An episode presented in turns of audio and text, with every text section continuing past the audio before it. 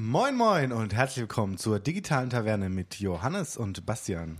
Moin Moin und herzlich willkommen zur ersten Aufnahme des heutigen Tages. Wir haben es endlich geschafft. Ne?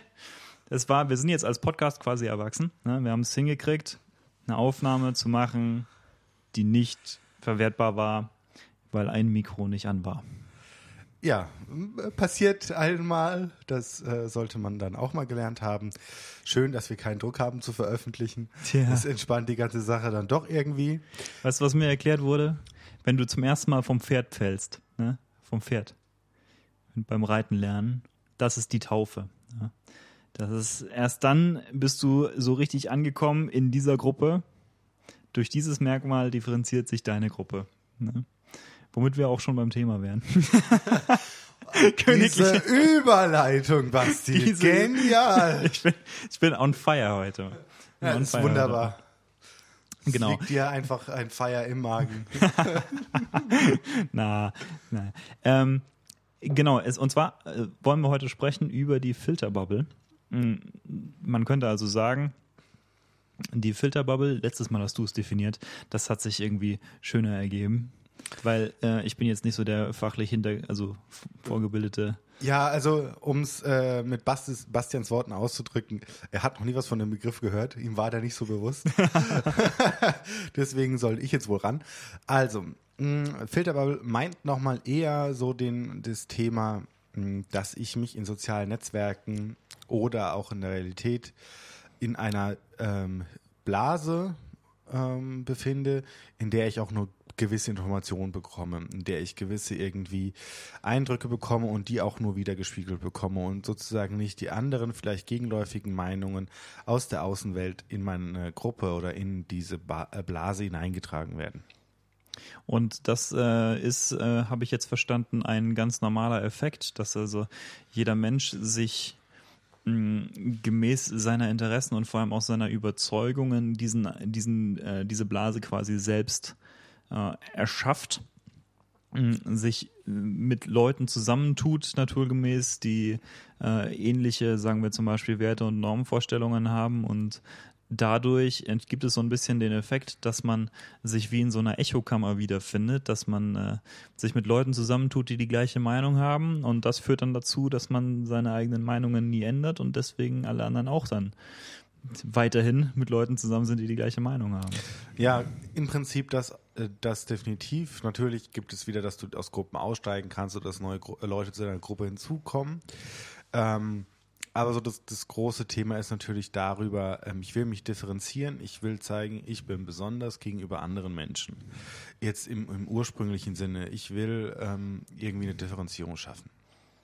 Und so eine Differenzierung könnte sein, zum Beispiel, ich habe also ich hatte vorhin das Beispiel vorgebracht, es gibt Leute, die sind total davon überzeugt, dass man mit vier Spaces einrücken sollte, statt mit zwei Spaces.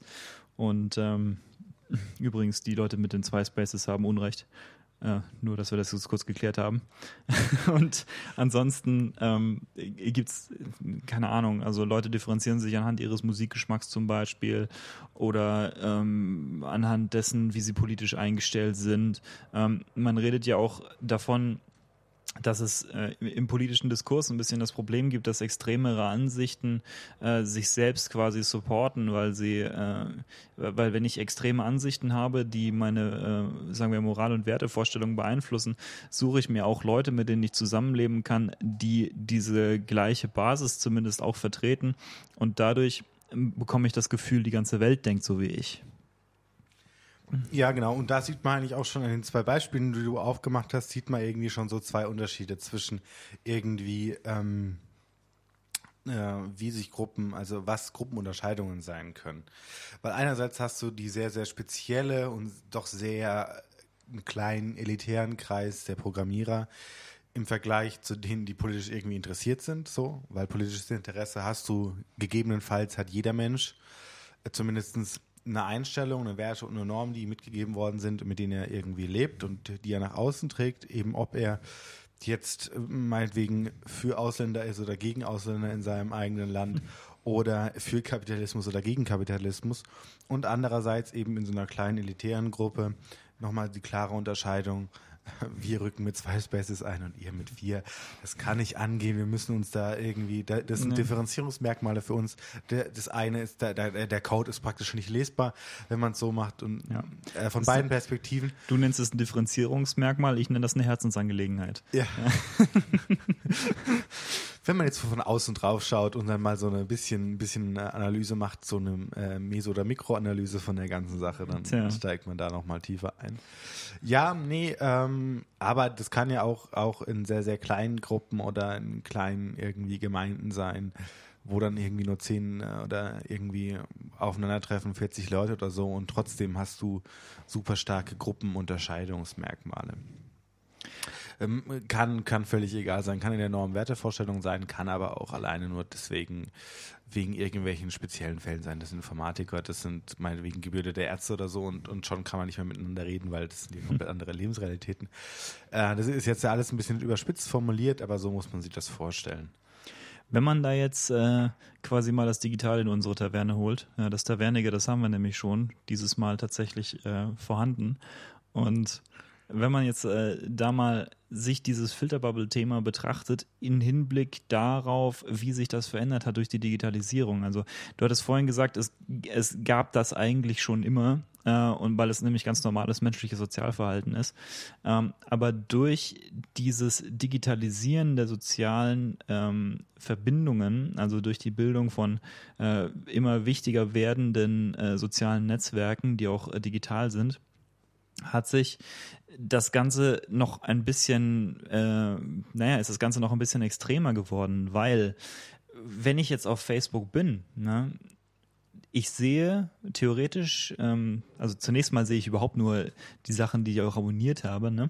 also geliked. Zumindest war das früher so. Ich habe inzwischen kein Facebook mehr, aber ich jetzt auch schon seit einer Weile nicht mehr verwendet. Aber ja, meine, äh, geliked heißt trotzdem nicht gleich, dass es abonniert ist von dir.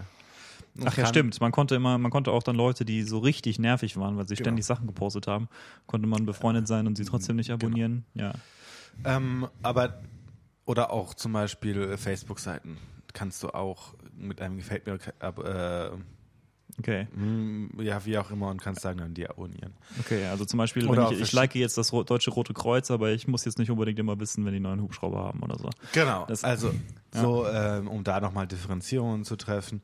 Ähm, ja, und ich, natürlich ähm, muss man da schon sagen, das ist natürlich einmal selbst gemacht, dadurch, dass ich mich in einem gewissen Freundeskreis umgebe, der mir gewisse Sachen spiegelt.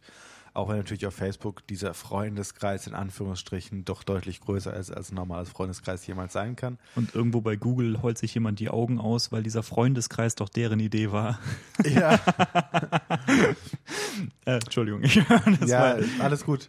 Ähm, du hast mich nur ein bisschen äh, aus dem, Also der Freund- Dritt gebracht. Du hast diesen Freundeskreis auf Facebook und äh, durch deinen Freundeskreis, Kriegst du wieder gespiegelt, ja klar. ja, Aber natürlich, ähm, das ist die eine Sache. Ich kriege mein selbst raus, also mein selbst ausgesuchtes Leid sozusagen. Ich habe das abonniert und will das sehen. Aber natürlich hat Facebook auch wie YouTube, wie Instagram, wie Twitter, um jetzt mal alle irgendwie zu nennen. Wir arbeiten die, glaube ich, nochmal sukzessive ab, was so die, die irgendwie interessanten Dinge davon sind. Ähm, haben natürlich ein Interesse, dich auf ihrer Plattform zu halten als Nutzer. Weil je länger, je mehr Zeit du auf dieser Plattform verbringst, desto mehr Werbung konsumierst du und desto mehr kaufst du über diese Werbung ein. Sozusagen das Kerngeschäftsmodell. Was Mark Zuckerberg ja lieben Senatoren ähm, jetzt in den letzten Wochen dann doch erklären musste. das, Dass, das, äh, das ist, war so geil. Hast du das ähm, gesehen? Ja, natürlich habe ich es gesehen. Das ist ein sehr, sehr komischer. Das ist so geil, wie, wie dieser Senator da sitzt und ihn fragt, ähm, Mr. Zuckerberg, wenn die Nutzer überhaupt nichts bezahlen für ihre Plattform, wie verdienen sie ihr Geld? Und Zuckerberg sitzt da und guckt so, ähm, so ein bisschen versteinert und so ein bisschen bloß keine, Re keine Miene verziehen und dann sagt er, uh, Senator, we run ads. Ja, es ist schon eine sehr bezeichnende Stelle des Ganzen. Mm, Aber um jetzt mal da, dann nochmal dabei zu bleiben natürlich und daraus ergibt sich dann für den Algorithmus, dass dir natürlich Sachen eher vorgeschlagen werden, die du aus deinen vorherigen Likes interessant findest und wo du viel interagiert hast. Also Und das dadurch, verschlimmert ja. die Sache natürlich viel mehr, als du es in der Realität hast. Also du hast einerseits die die Effekte, die du in der Realität auch hast, dass du selbst deine Freunde aussuchst sozusagen und äh, selbst entscheidest, was du abonnierst, von, von was du gerne hören möchtest. Und das ähm, schränkt dich natürlich so ein bisschen äh, ein äh, darin, was du für Sachen präsentiert bekommst. Aber es gibt nochmal zusätzlich äh, noch einen anderen Effekt und der ist, dass das soziale Netzwerk selbst dich in dem sozialen Netzwerk halten will. Und wie machen sie das? Sie überlegen sich, wie können, also wa- was, was wollen Leute gerne sehen? Naja, sie wollen gerne ihre eigene Meinung auf sich zurückreflektiert bekommen. Sie wollen nicht so gerne irgendwie äh, Diskussionen anfangen über ihre eigene Meinung. Und äh, wenn sie das machen wollen, dann äh, suchen sie das ganz gezielt auf irgendwelchen kontroversen Themen. Aber äh, im Großen und Ganzen ist es finanziell eine gute Strategie, den Leuten, deren Meinung man kennt, ihre eigene Meinung wieder zurückzugeben und sie denen zu zeigen und äh, auf die Art und Weise sie auf der Plattform zu halten. Und so ähnlich ist es auch äh, mit äh, Content, zum Beispiel auf YouTube. Jeder, der schon mal äh, ein bisschen länger auf YouTube gewesen ist, hat dann gemerkt, YouTube hat so diesen Effekt, dass man da versumpft. Ne? Dass man, vor allem seit sie angeführt haben, dass die neuen, dass die nächsten Videos immer von alleine weiterspielen, ja, haben sie ein, ein, eine Seite aus dem Netflix Playbook sich gerissen. Und ähm, was passiert ist, ja, äh, am Anfang äh, schaut man sich ein Video an über, was weiß ich, das kann man so unverwerflich angucken auf YouTube. Äh. Derangement-Videos über, von denen ich schon mal gesprochen hatte, ähm, über Mathematik oder was auch immer. Und äh, der Strom reißt nicht ab, ne? Und man, man äh, bleibt immer so ein bisschen da drin und YouTube findet immer das nächste, was einen noch interessieren könnte. Und äh, das führt einen aber auch irgendwo im Kreis. Also es führt einen nicht komplett raus aus dem, äh, was man ursprünglich, also was man generell so anschaut auf YouTube. Ne? Das Ja, wäre und, keine gute und, Idee. Und vielleicht auch noch ein Beispiel zu YouTube in dem, in dem Kontext. Dann natürlich, man sieht es ja auch, die Vorschläge, die einem auf der Startseite gemacht werden oder so, die sind schon sehr, sehr personalisiert auf meine Interessen. Natürlich gehen sie darüber hinaus, zeigen mir ähnliche Kanäle, aber sie werden mir jetzt nicht, keine Ahnung, wenn ich jetzt ähm, nur Bauvideos und irgendwie Finn Kliman. Finn ja. Kliman schaust, werden sie mir jetzt nicht Dagi B als den anderen YouTube-Kanal vorschlagen, den ich jetzt schauen muss, weil er nicht in meine Bubble passt. Leute, die über 16 sind, äh, können diesen Effekt auch simulieren, indem sie sich mal in einem Inkognito-Tab auf YouTube äh, einwählen und dann können sie nämlich sehen, ah, wenn man gar nicht eingeloggt ist bei YouTube, dann wird einem nur, nur Mist vorgeschlagen.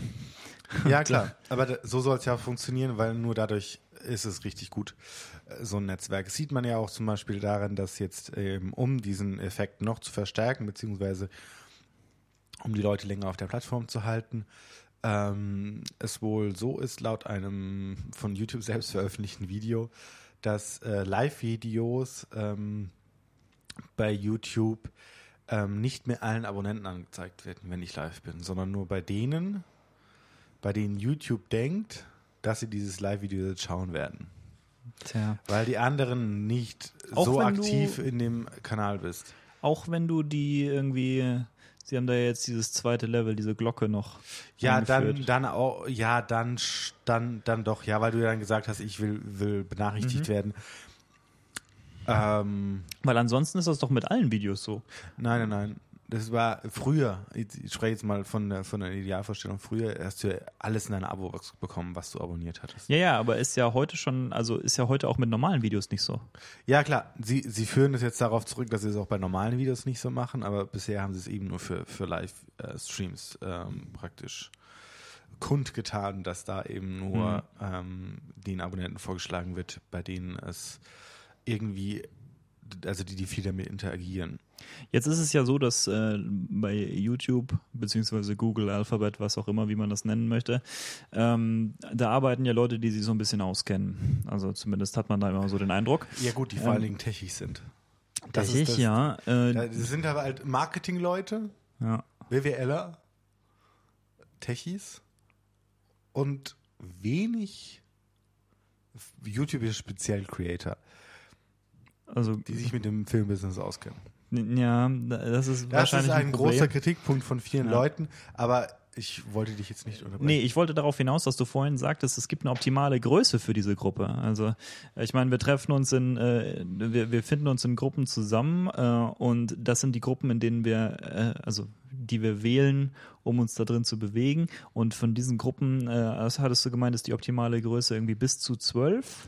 Ja, zehn, zehn bis zwölf Leute. Also jetzt vor allen Dingen jetzt auch nochmal runtergebrochen, zum Beispiel auf jetzt irgendwie in einem Unternehmen oder in, einer, in einem Verein oder sonst irgendwo was, wo man zusammenarbeiten muss.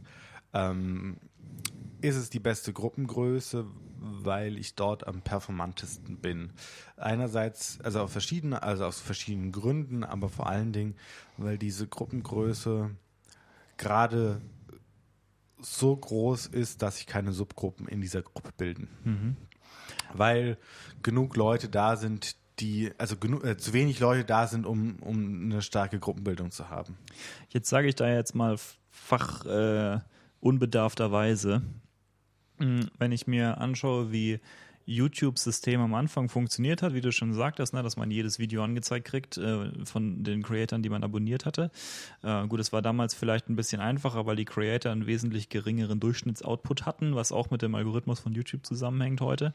Aber naja gut, und weil sie damals noch diese krasse ähm, ähm, Ausrichtung hatten, immer und immer wieder Werbung zeigen zu müssen dass der Nutzer lange auf der Plattform ist, da war die Ausrichtung noch nicht so krass, wie sie jetzt ist. Okay. Wahrscheinlich auch, wahrscheinlich auch aus technischen Gründen, weil Video-Hosting ist schon irgendwie ein Kostenfaktor, ähm, den man heute wahrscheinlich besser tragen kann, als man es damals konnte, auch wenn heute dann nochmal die Videos ein bisschen eine andere Bandbreite brauchen, als das damals war.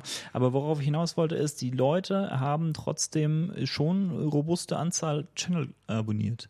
Also das äh, konnte er dann schon, trotz, kann trotzdem leicht passieren, dass du vielleicht 50 oder 60 Channel abonnierst. Und äh, wenn du die Videos von denen alle angezeigt bekommst, dann ist die Flut halt irgendwann ein bisschen zu groß sozusagen. Ne? Ich vermute mal, das ist auch so ein bisschen der Hintergrund hinter dieser ähm, hier Bell-Geschichte. Dass YouTube versucht, ähm, genau das zu machen, was Facebook auch schafft, nämlich dir deine Meinung zu reflektieren in dem Content, den sie dir anbieten, indem sie also sagen, okay, gib uns mehr Informationen, subscribe zu mehr äh, verschiedenen Channels und äh, diese Informationen versuchen wir auszuwerten und so äh, zu bewerten hinsichtlich, was sind die, was ist, was ist dein Content sozusagen, was ist der Content, den wir dir vorschlagen können. Und die, die äh, Bells sind sozusagen nur, ja gut, wenn du es halt richtig ernst meinst. Die Community hat es ja auch nicht so richtig gut aufgenommen, dieses selektive Content-Vorschlage-Konzept. Und äh, das sieht man jetzt äh, so ein bisschen den Erfolgszug von diesem Konzept. Also alle wollen sie es auf einmal so machen. Facebook äh, sowieso super federführend. Ich vermute mal, das ist tatsächlich ein relativ hoher Anteil von Facebooks Einnahmen auch, weil nicht nur zeigen sie Werbung, sondern was sie auch machen ist, äh, sie verkaufen äh, öffentlichen Personen auf Facebook deren Community. Ja. Das, äh, wer das nicht weiß, äh, es ist so, wenn, wenn jemand ähm, viele Abonnenten hat auf Facebook. Nee, man sagt nicht Abonnenten, ne? man sagt Leute, die einen geliked haben oder wenn man eine große Community hat. So. Wenn man eine große Community hat auf Facebook, dann ähm, tritt Facebook an einen heran und sagt, äh, schöne Community haben sie da. Es wäre doch schade, wenn die ihre Posts gar nicht zu sehen bekämen. ähm, und äh, was sie dann also machen, ist, sie sagen, okay, du kannst jetzt uns bezahlen dafür, dass wir deine Posts äh, gezielter verteilen, auch an deine Community und aber auch an, äh, an vielleicht Leute außerhalb deiner Community, um die noch ein bisschen zu wachs wachsen zu lassen. Ein lustiger Funfact dabei, ich weiß nicht, ob du es mitbekommen hast, aber Facebook scheint jetzt anscheinend mit Marktforschungsinstituten ähm, Marktforschung zu betreiben in die Richtung, ob die Leute auch bereit wären, für das Angebot Facebook, wenn es werbefrei wäre, Geld zu bezahlen. Das finde ich interessant. Ähm, Erst äh, Hinblick auf Cambridge Analytica und so. Ja, ehrlich gesagt vermute ich, dass es wirklich nur ein, ähm, ein es ist nur ein Werbestunt, ist ein Publicity-Stunt. Weil ähm, ich denke, Facebook weiß, ähm, und ich glaube, dass, dass man sich da auch äh, relativ sicher sein kann, dass bisher ist es immer so gewesen, die Werbetreibenden bieten mehr als die Leute selbst. Also die Leute selbst sind nicht bereit, so viel zu bezahlen wie die Werbetreibenden. Das ist. Ja klar, also er hat Mark Zuckerberg sagt ja auch, dass es immer eine kostenlose Version von Facebook geben wird und alles Dinge. Und seien wir mal ehrlich, wer wird dazu bereit sein, für Facebook Geld zu bezahlen? Die wenigsten. Aber man hat ein gutes Gefühl, wenn man sagen kann, du musst sie ja nicht sehen. Du mm. kannst ja auch Geld bezahlen. Also ich denke, Facebook spielt seine Karten da ganz gut. Sie sagen einerseits, äh, klar, wenn, die, wenn das ein Problem für dich ist, dann, äh, dann bezahl halt einfach, wohl wissend, dass die allermeisten äh, sich nicht so sehr darum kümmern. Aber die, die sich darum kümmern, äh, die können, okay, die können dann bezahlen, aber vor allem hat sich für die dann der Feind sozusagen geändert. Weil der Feind ist dann auf einmal nicht mehr Facebook, sondern der Feind ist dann auf einmal die Leute, die nicht bereit sind, dafür zu bezahlen.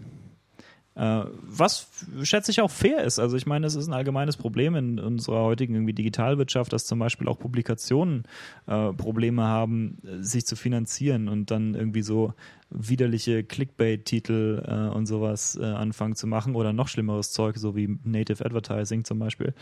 Ähm, Deswegen finde ich ja die gedruckte Zeitung immer noch schön, weil sie dich zwingt, fokussiert zu lesen uns dir nicht in irgendwelche Read It Later Dinger abzuspeichern. Ja. Wir kommen so ein bisschen vom Thema ab, würde ich sagen. Das ist richtig. Deswegen würde ich jetzt mal wieder ein bisschen gegensteuern, äh, um im Konzern Facebook zu bleiben, würde ich jetzt mal Instagram noch anführen, wo du ja eher ganz raus bist, was deine Kenntnisse darüber angeht. Ich bin raus, aber ich lasse mich belehren.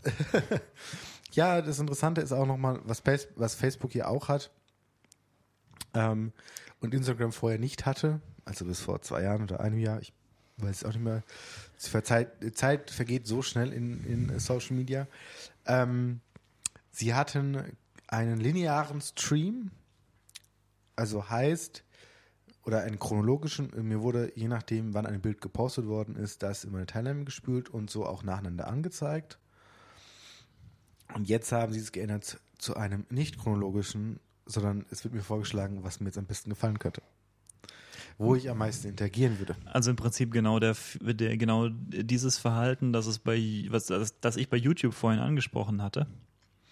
Ja, bei YouTube ist es ja schon noch chronologisch geordnet, die Videos. Ah, so meinst du, sogar die Ordnung ändern sie, nicht ja, nur die ja, Selektion. Natürlich. Also wenn ich jetzt in den, in den Feed gehe, ähm, also nicht die Stories, sondern nur den reinen Fotos-Feed, oder mhm. wie bei, bei, bei Facebook der Feed, wenn ich den öffne und durch die Bilder scrolle, ja.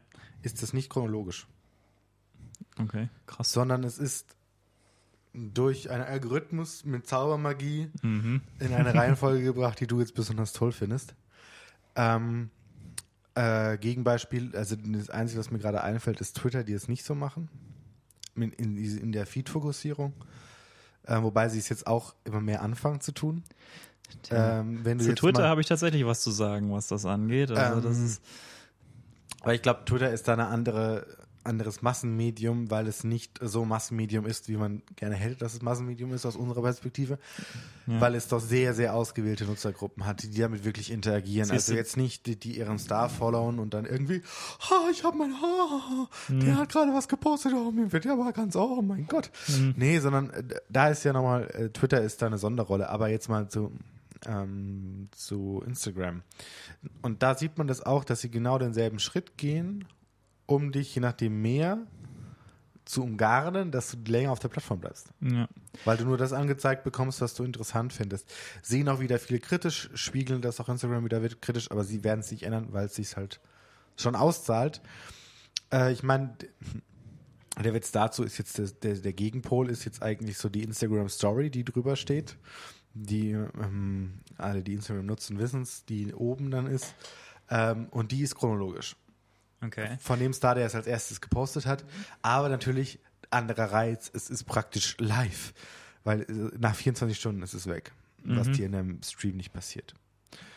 Also und also, quasi das ist, oh nein, warte, Snapchat hat ein Feature. Lass uns das kurz. Ähm, ähm ja. Oh, wir haben ein neues Feature. Also, wir lassen uns aber, jetzt mal eben inspirieren. Ja, aber es funktioniert und es funktioniert bei Instagram, glaube ich, sehr gut, weil ähm, was Snapchat wehtut zurzeit, ähm, sie es geschafft haben, die Stars auf Instagram zu kriegen. Okay. Dass die, würde ich sagen, die, die Stars die Stories-Funktion eher auf Instagram nutzen, weil das besser in ihren Lifestyle passt und sie weniger nochmal eine Followerschaft auf einer vierten Plattform aufbauen mussten, Mhm. sondern mit bestehenden Followern da arbeiten können. Man kann. Und Snapchat hat natürlich andere Einschränkungen, weil Snapchat diese klare Trennung nicht hat, dass ich private Accounts und geschäftliche Accounts habe. Ähm, wo, also natürlich hat es jetzt natürlich schon, ganz klar, durch Discovery-Trennung, durch neuen Updates, egal, will ich jetzt nicht so tief einsteigen, aber vorher war das nicht so klar getrennt. Natürlich ist Instagram, ist jeder da und ich kann jedem followen, theoretisch, außer sein Account ist privat. Aber es ist eine andere Repräsentationsplattform, die einen anderen Markt anspricht, würde ich ganz einfach sagen.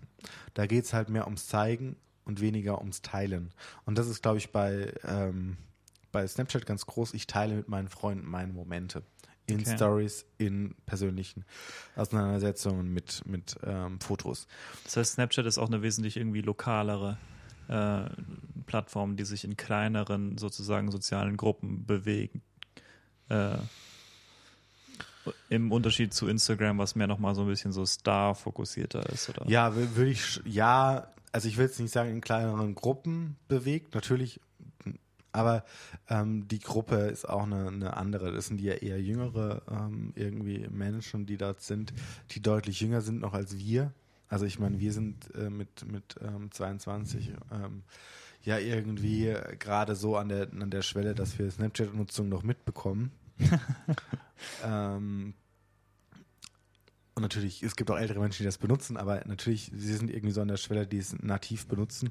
Und wir sind eigentlich zu alt für den Scheiß. Ah ja. Wir benutzen es nicht aktiv in, in dieser Art und Weise. Also ich habe ähm, ja irgendwie verschiedene äh, Schulungen gemacht mit, mit irgendwie jüngeren Menschen, die so um die 15, 16 sind. Und da merkt man, okay, das Kommunikationsmittel neben WhatsApp, was für Text ist, ist Snapchat, das, was immer rausgeholt wird. Du siehst Snapchat die ganze Zeit offen. Es ist unglaublich. Okay, Also- Snapchat ist auch dieses, wo man sich irgendwie so einmal am Tag so ein, so ein Snap schickt, dass man, die Flammen hat, ja. dass man die, oh, die Flammen hat. Ja, es ist, also, Okay, das ist quasi, dass man weiß, dass man noch, dass man noch Feuer in der Beziehung. Ja. Schöner Vergleich, Basti. Verstehe. okay. Ja, aber also natürlich, da sind andere Bindungsmechanismen vorhanden. Mhm. Ähm, wir gehen aber auch schon wieder. So wie, Vom- so wie bei Thema Facebook, wo man so ein bisschen anstupst. Aber, äh, Gut, aber wer macht das noch bitte? weiß ich nicht, kann man das noch? Ja, das kannst du doch. Das, Ah, ja. Also du kannst, oder, oder jetzt, wenn du, zum Beispiel, wenn du jetzt einen neuen Freund hättest ähm, und du hast einen Facebook Messenger, kriegst du auch eine Nachricht auf dem Facebook Messenger angezeigt, obwohl der dich nur geedit hat und du denkst, Ja. warum zur Hölle? Ah. Das macht Und Telegram ja zum die- Beispiel auch. Und dann sagt, ja, ja, aber nicht so. Telegram Okay. sagt dir nur, der ist jetzt da. Ja. Facebook sagt, oh, der ist da. Sag ihm doch Hi. Mit so Sag einem ihm- Winke-Smiley. Oh. Und ich denke mir so, oh Gott, Leute, Alter, lasst es einfach bleiben. Ähm, äh, Also vor allen Dingen, weil ich ja bei Facebook schon eh nochmal eine Notification bekomme, Ja. dass der Freund mir jetzt die Freundschaft äh, angenommen hat. Finde ich aber ein interessantes Pattern, dass es bei äh, Snapchat diese, diese Flammen gibt, äh, wo du also versuchst, irgendwo eine regelmäßige Interaktion zwischen Leuten ähm, äh, zu- zu forcieren, in Ich Anführungszeichen. trainiere sie. äh, zu trainieren, ja, auch zu konditionieren. Ähm, und andererseits gibt es bei Facebook dieses Anstupsen-Feature. Es gab früher bei, was war das dann, Partyfans oder so, wo man Leute gruscheln konnte. Du, keine Ahnung. Ja, doch, ich glaube, das war so.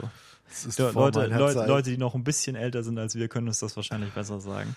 Ähm, aber ja, eine ganz spezifische Menge älter als wir, so zwei Jahre vielleicht.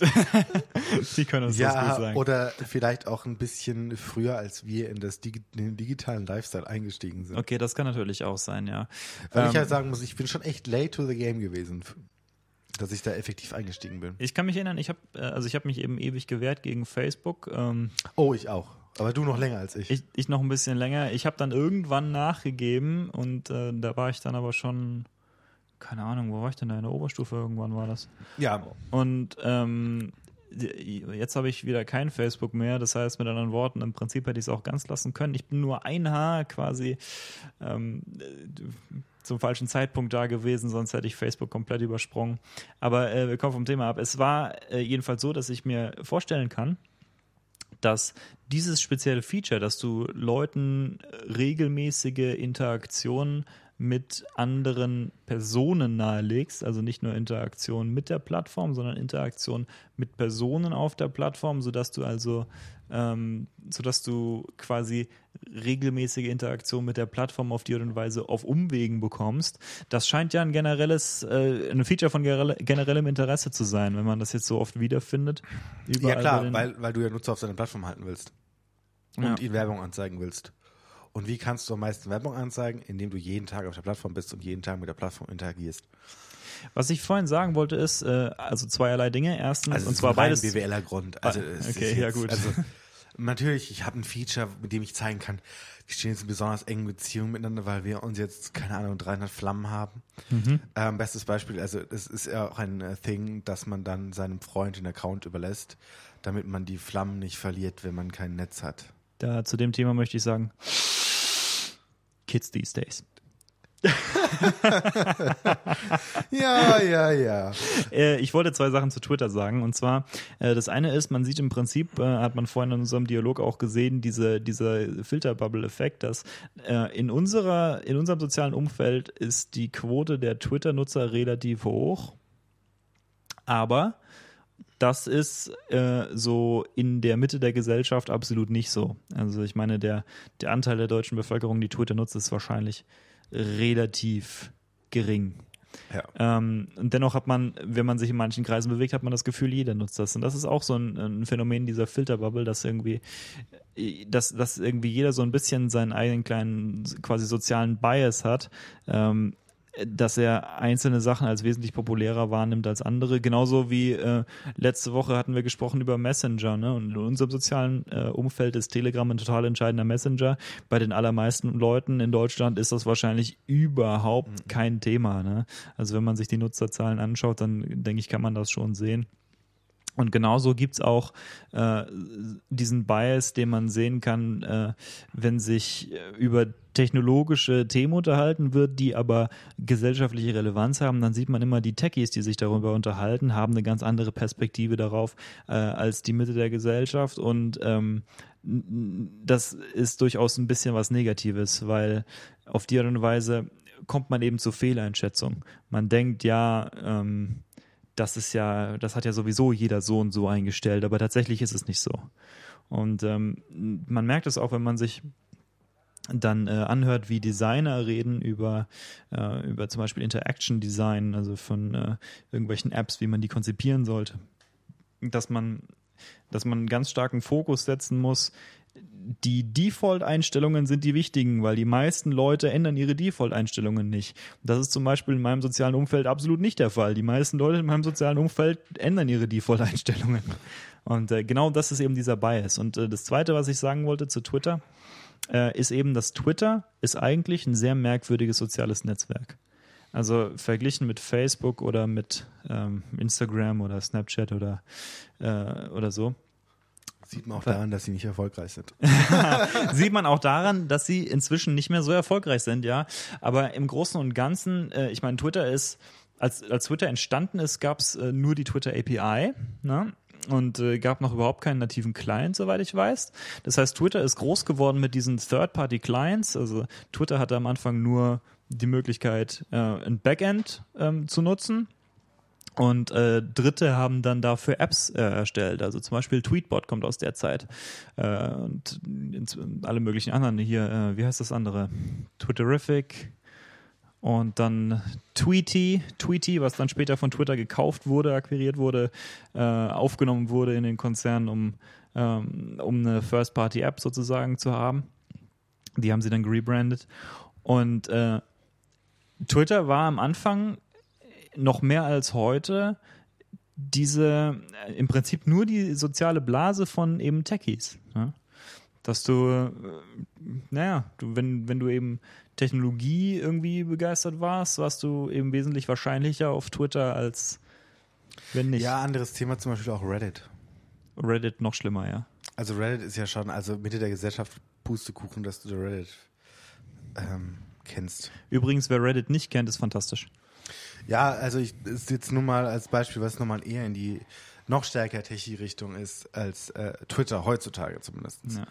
Ähm, Genau, aber ich würde sogar noch mal, ich würde jetzt noch mal einen Schritt zurückgehen und noch mal generell über Filterblasen sprechen. Ähm, wir haben jetzt so viel erklärt, was eine Filterblase eigentlich ist, nochmal aus vielen verschiedenen Blickwinkeln und wie sie entstehen kann. Ich würde jetzt aber vielleicht auch nochmal auf die Gefahren zu sprechen kommen, die damit verbunden sind. Tja, frag mal die Amerikaner, wen sie zuletzt zum Präsidenten gewählt haben. Das wäre zum Beispiel eine Gefahr. Ja, aber viele sind damit ganz glücklich. Ja. also natürlich, also ich finde ihn auch sehr, sehr schlimm, aber er kriegt die Sachen interessanterweise umgesetzt, die er versprochen hat.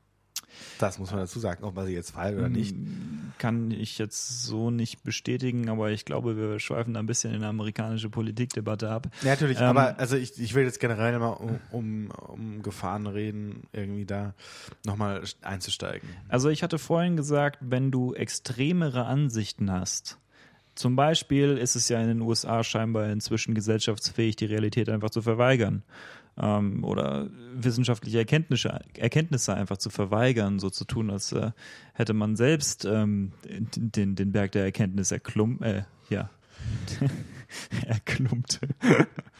Erklungen. Er, nein, nicht erklungen. Ich weiß, aber das äh, also so war deine Wortbildung. Ja. Erklimmen. Hm? Hm? Er, hätte man ihn erklommen? Erklimmt. Nee, erklommen. Erklommen. Ja. Jetzt hätte man ihn erklommen. Nur gut, das wird definitiv rausgeschnitten. Jedenfalls, ähm, Bleib drin. Bleib drin. Ja, kannst mich mal äh, blamieren mit meiner, äh, mit meinem Hang zum unnötig komplizierten ja, ja, Deutsch. Das wurde uns ja schon zurückgespiegelt. ja, das ist äh, genau eins der wenigen Feedback-Items. ähm, was ich sagen wollte ist, diese, diese Realitätsverweigerung ist äh, in den USA jetzt inzwischen gesellschaftsfähig geworden, aber wie entsteht sowas? Äh, es entsteht dadurch, dass du dich, wenn du extremere Ansichten hast, eben besonders stark äh, nochmal zurückziehst in den Gruppen, in denen Leute die gleichen Ansichten haben. Und dann hast du auf einmal das Gefühl, das ist öffentlichkeitsfähig, sozusagen. Ne? Du hast das Gefühl, das ist in Ordnung. Und wenn du aufwächst in einem Kontext, in dem das so ist, dann ist das für dich auch normal. Deswegen äh, gibt es auch in den USA, ähm, gibt es hier auch, aber in den USA ist es mir jetzt gerade eher nochmal präsent, dass sie starke Probleme haben mit religiösem Extremismus, weil Leute dann äh, eben geboren werden hinein in so eine Welt, in der sie nur in so einer Blase leben, äh, für die das dann normal ist. Und äh, bei Trump äh, finde ich, ist das ganz krass wenn man, also nicht mit religiösem Extremismus, ich glaube, da hat er nichts mit am Mut. Ähm, zumindest, äh, zumindest nicht, solange es niemand bezahlt. Aber der, man merkt schon, wenn man sich den Twitter-Feed anschaut von einem guten Mann, er hat schon so die, die, diese, naja, man merkt schon, wo er seine, wo er seine Informationen herbezieht. Also bei Trump kann man wahrscheinlich diese Filterbubble tatsächlich auf dem Blatt Papier aufmalen. Es gibt ja inzwischen genügend äh, Daten, um das hinzukriegen. Ne? Da kann man Fox News drin sehen, da kann man Infowars drin sehen. Na? Ja, und da sieht man auch schon diese starke Beeinflussung, die die Filterbubbles irgendwie auslösen können. An ihm als Paradebeispiel jetzt, was dann auch an äh, in Twitter an Dünnschiss von ihm fabriziert wird, ist dann immer auch mal so. Lass mich dir ein Beispiel geben, was genau perfekt darauf passt. Da wurde er in einem Interview zum äh, US-Wahlkampf, hm, wurde er gefragt, ja, Statement X von Ihnen ist falsch. Das ist sachlicher Unsinn. Und dann hat er gesagt, ja, das ist deine Meinung. Und äh, dann sagte der Reporter, nein, das ist nicht meine Meinung, das ist die Realität. Dieses Statement ist sachlich falsch. Und daraufhin hat Trump geantwortet, das spielt keine Rolle, ob du denkst, dieses Statement ist wahr oder falsch. Millionen von Leuten sind meiner Meinung. Und äh, ja, da wird so, sozusagen die ähm, Objektivität des Argumentes aberkannt.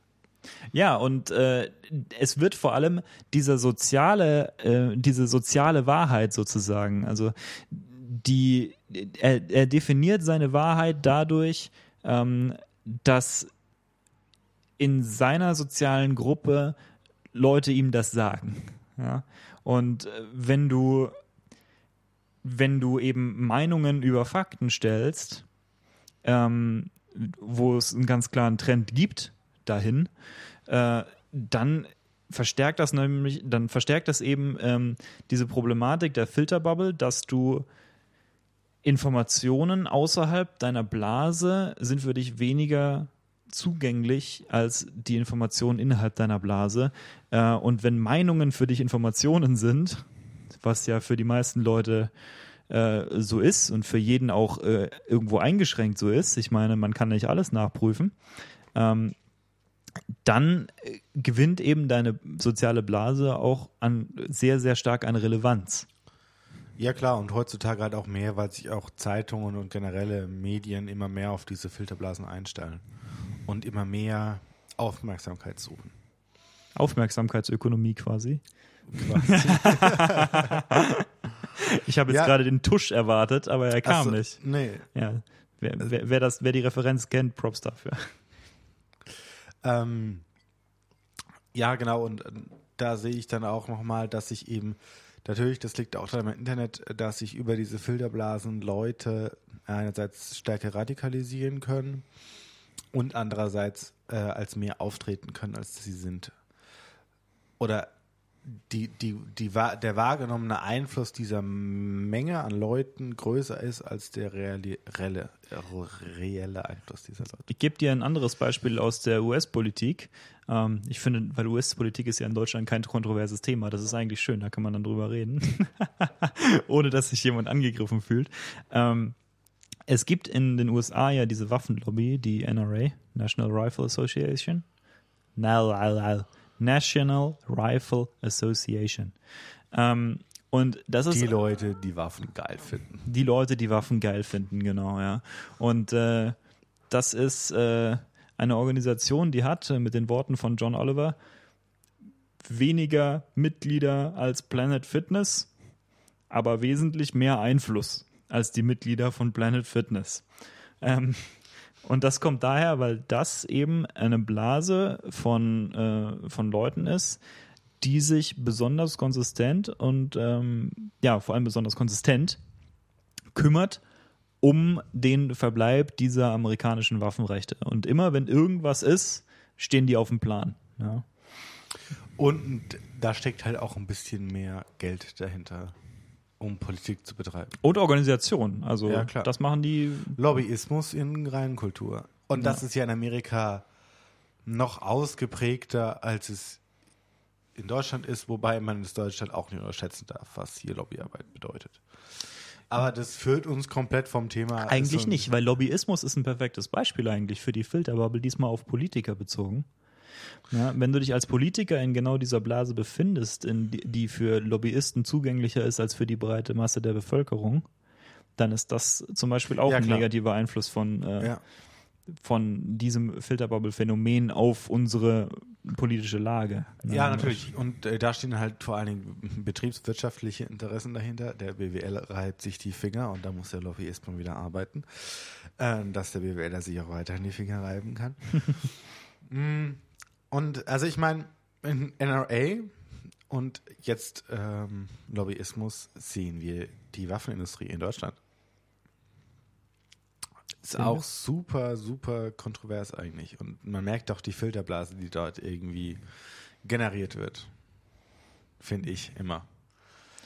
Also, du meinst, es wird ein öffentliches Bewusstsein dafür geschürt, dass, dass es wichtig ist, diese Leute zu haben, oder dass sie zum also jetzt aus einer Lobbyismusperspektive bei, bei Politikern, ja. ist es wichtig, die Arbeitsplätze zu halten. Mhm. Wenn man dann auch wieder andersrum sehen muss, äh, so viele, also natürlich sind es schon zahlenmäßig viele Arbeitsplätze, aber jetzt auch jetzt, äh, wenn man jetzt mal auf die gesamten, meinetwegen, was, was werden Betriebs-, also ähm, arbeitende Bevölkerung oder Arbeits, Arbeit können, äh, Bevölkerung ist, die arbeiten kann, so, ähm, sind es 50 Millionen oder mehr? 40? Weniger? Die bei Heckler und Koch arbeiten? Nein, ja, äh, die, die, die arbeitsfähige Bevölkerung, ja, das könnten so 50, 60 Millionen sein, ja, vielleicht. Ja, 50 40, Millionen. 40. Ist egal, also auf jeden Fall irgendwo in diesem Bereich. Und da sind 20.000 Menschen, ähm, die bei Heckler und Koch arbeiten also nicht bei Heckler und Koch, sondern der gesamten Waffenindustrie in Deutschland, wo ich ethische Probleme eher sehe als ähm, ja. äh, fachliche.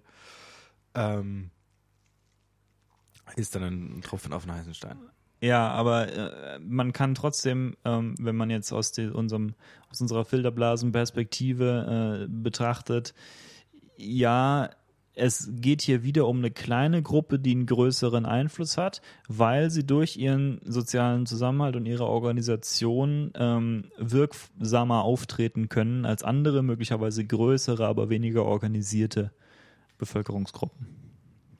Ja, genau, weil sie auch ein sehr starkes Norm- und Werteverständnis eben haben, was sie sehr, sehr stark nach außen tragen.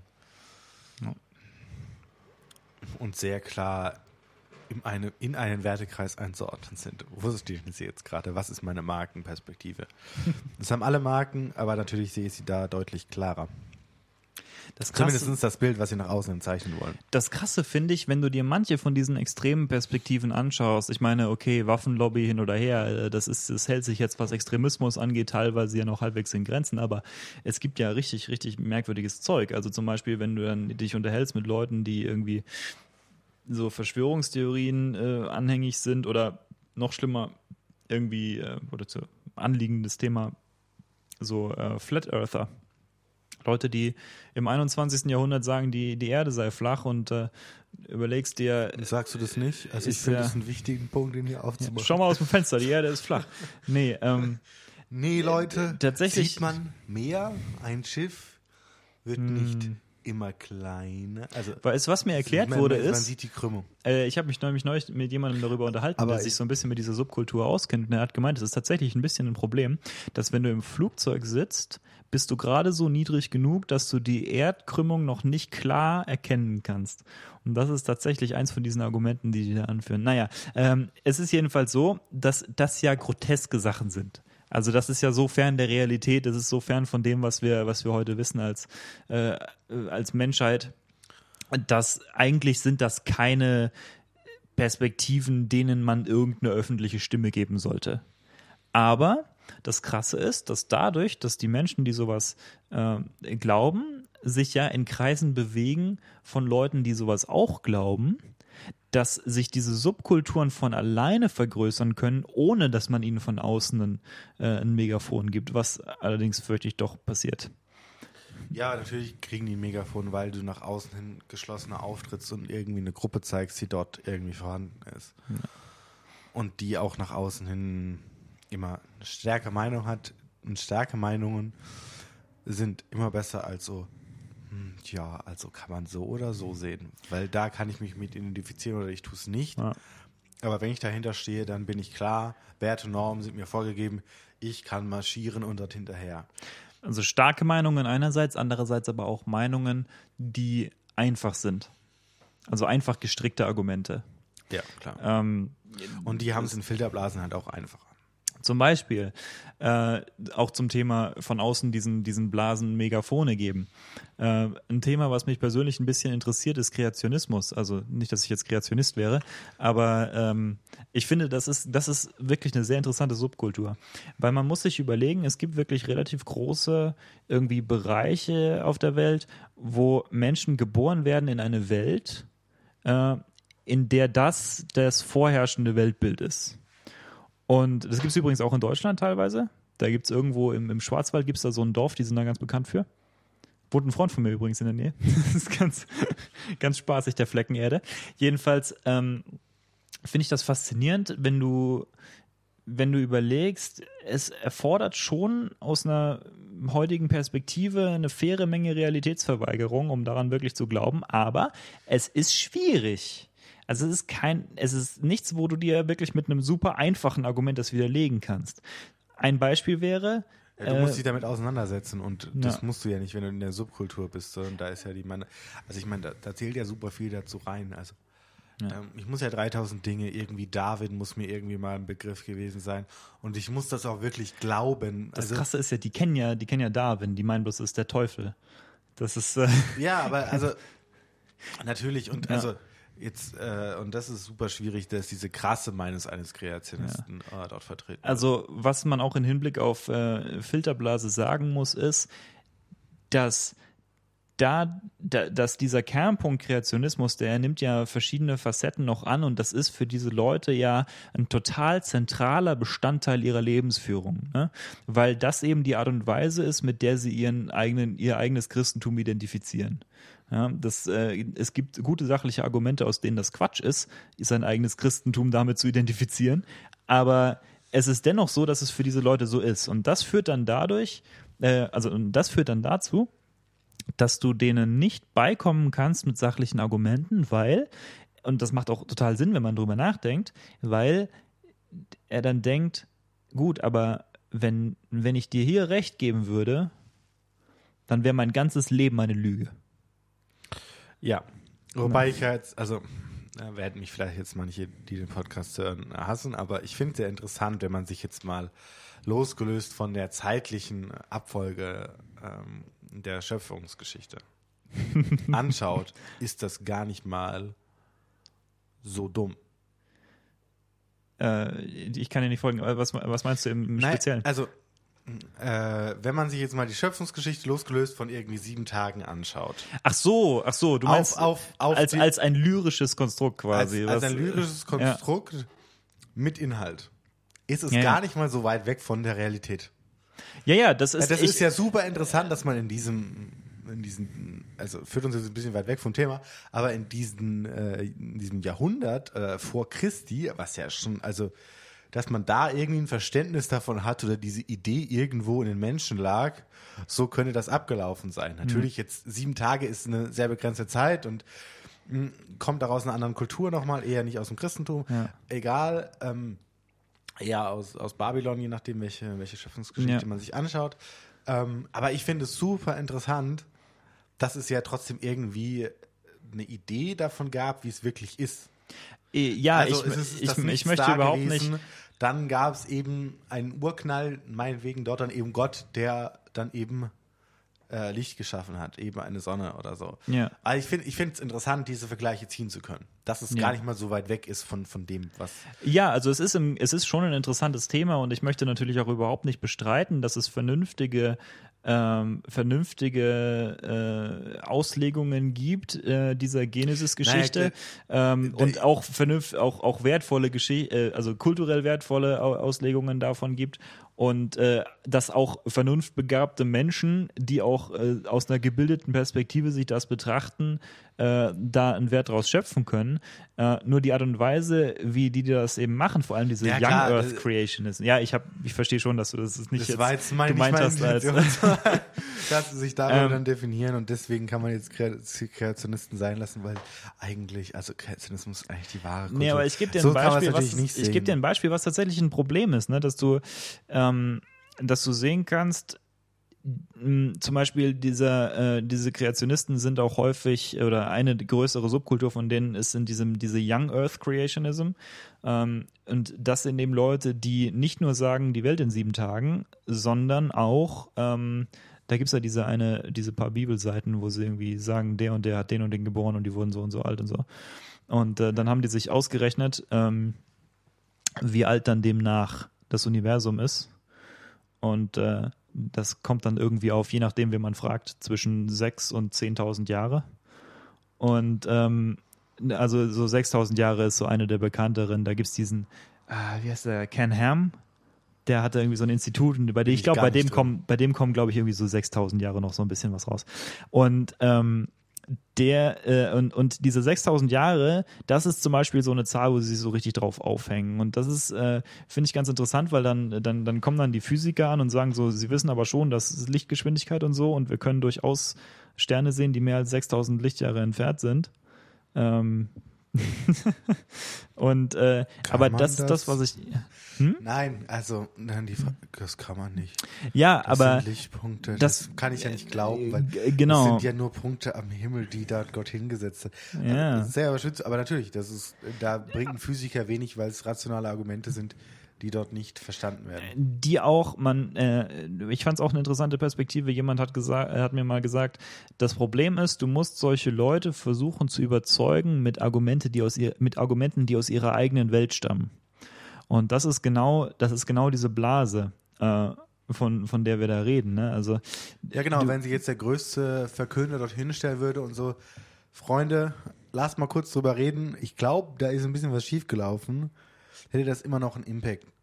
Oder anders gesagt, du könntest vielleicht einen Kreationisten, also einen christlich motivierten Kreationisten, man muss übrigens auch kurz dazu sagen, die meisten Kreationisten sind gar keine Christen, aber ähm, einen christlich motivierten Kreationisten könntest du vielleicht mit, äh, mit theologischen Argumenten, dem wäre er wahrscheinlich besser zugänglich als einem physikalischen Argument. Ja, genau. Und das ist eben genau dieses Phänomen, dass du äh, besser, also dass, dass du besser Argumenten zugänglich bist, die aus dem Fundus stammen, mit dem du dich umgibst. So. Ja, da hast du das Gefühl, das gehört zu deiner Welt und das ist nicht irgendwie fremd, das kommt nicht irgendwie von außen. Und äh, das, ist, das sind ja diese Demokraten, die haben sich da sowas überlegt. Ja. Da, die haben ja sowieso, also Mensch, die wollen so steuern und sowas. ich habe mal einem Amerikaner in Deutschland, äh, der hier zu Besuch war, äh, erzählt, dass in Deutschland Autos besteuert werden nach Hubraum und dann darauf hat er geantwortet, wenn das in den USA so wäre, dann gäbe es binnen Wochen den nächsten Bürgerkrieg. Ja, und wir sind äh, relativ weit weg eigentlich von der, also dem klassischen Begriff Filterbubble irgendwie gekommen. Finde ich ganz äh, interessant. Es tut mir leid. Ich, nee, nee, nee. es ist alles gut, äh, weil äh, wir bewegen uns da drin in der, in der Filterblase, wir ja auch selber. Also muss man, jeder bewegt sich in einer. Ähm, wir sehen es vielleicht nur differenzierter als manche andere Menschen oder haben einen anderen Blick drauf, weil wir auch eine technische Perspektive haben. Aber wir haben auch viel darüber geredet, ähm, wie es im alltäglichen Leben, äh, was es im alltäglichen Leben heißt, Filterbubble zu haben, damit umzugehen, was jetzt nicht nur Social Media ist. Das ist überhaupt eine faire Frage. Was kann ich denn selbst machen, äh, um den negativen Aspekten, die wir so ein bisschen angeschnitten haben, was entgegenzusetzen? Ich sollte vermutlich mal versuchen, ein bisschen unter Leute zu kommen, ne? Genau, mal rauszugehen aus seiner Filterblase. Mal rauszugehen Na, aus dem Keller auch überhaupt? Ja, genau. Ja. Und äh, auch, also alleine schon der, der, Fakt, dass man darum weiß, dass man sich in einer Filterblase befasst, also be, befindet, ja. ist ja schon ein Fakt, dass man weiß, okay, alle Informationen, die ich hier gezeigt bekomme, die bekomme ich gezeigt, weil ich eben dort und dort abonniert habe und weil ich dadurch länger auf der Plattform bleibe. Und ich glaube, das ist so eine, eine, Reflexionssache, die man halt irgendwie wie haben muss, dass man, dass man das begreift, was da passiert, was, was die Unternehmen, äh, es sind ja keine Gutmenschen, es ist ja keine staatliche Institution, die jetzt ein Social Media Netzwerk äh, aufbaut, sondern es ist ein Unternehmen, was ein Geldinteresse verfügt, äh, verfolgt und wie arbeiten die, um mich auf der Plattform zu halten? Und das tun sie über so und so. Und das einfach mal ins Verständnis zu kriegen, zu schauen, wie kann ich damit, wie kann ich damit nicht, finde ich interessant. Ich glaube, das haben wir ganz gut geschafft. Aber auch nochmal, was kann man dagegen tun? Seid euch es bewusst, dass es eine Filterblase gibt. Geht raus und geht auch mal zu anderen Meinungen. Lasst euch mal von anderen Meinungen irgendwie berühren, kann man in der Politik machen, sich mal politische Diskussionen anzuhören. Oder Was wenn ihr Mettler seid, gebt Helene Fischer-Fans eine Chance. Genau. Sie sind auch ganz nette Menschen. Ich glaube, die können auch gut miteinander zusammenleben. Ja, obwohl sie Unrecht haben mit ihrem Musikgeschmack.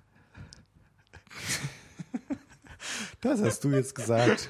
Und ich glaube, das war's das für heute. Außer du hast noch irgendwas hinzuzufügen. Nein, ich bin, ich bin zufrieden. Ich bin zufrieden. Dann sagen wir Tschüss und bis zum nächsten Mal. Und umarmt einen Helene Fischer-Fan.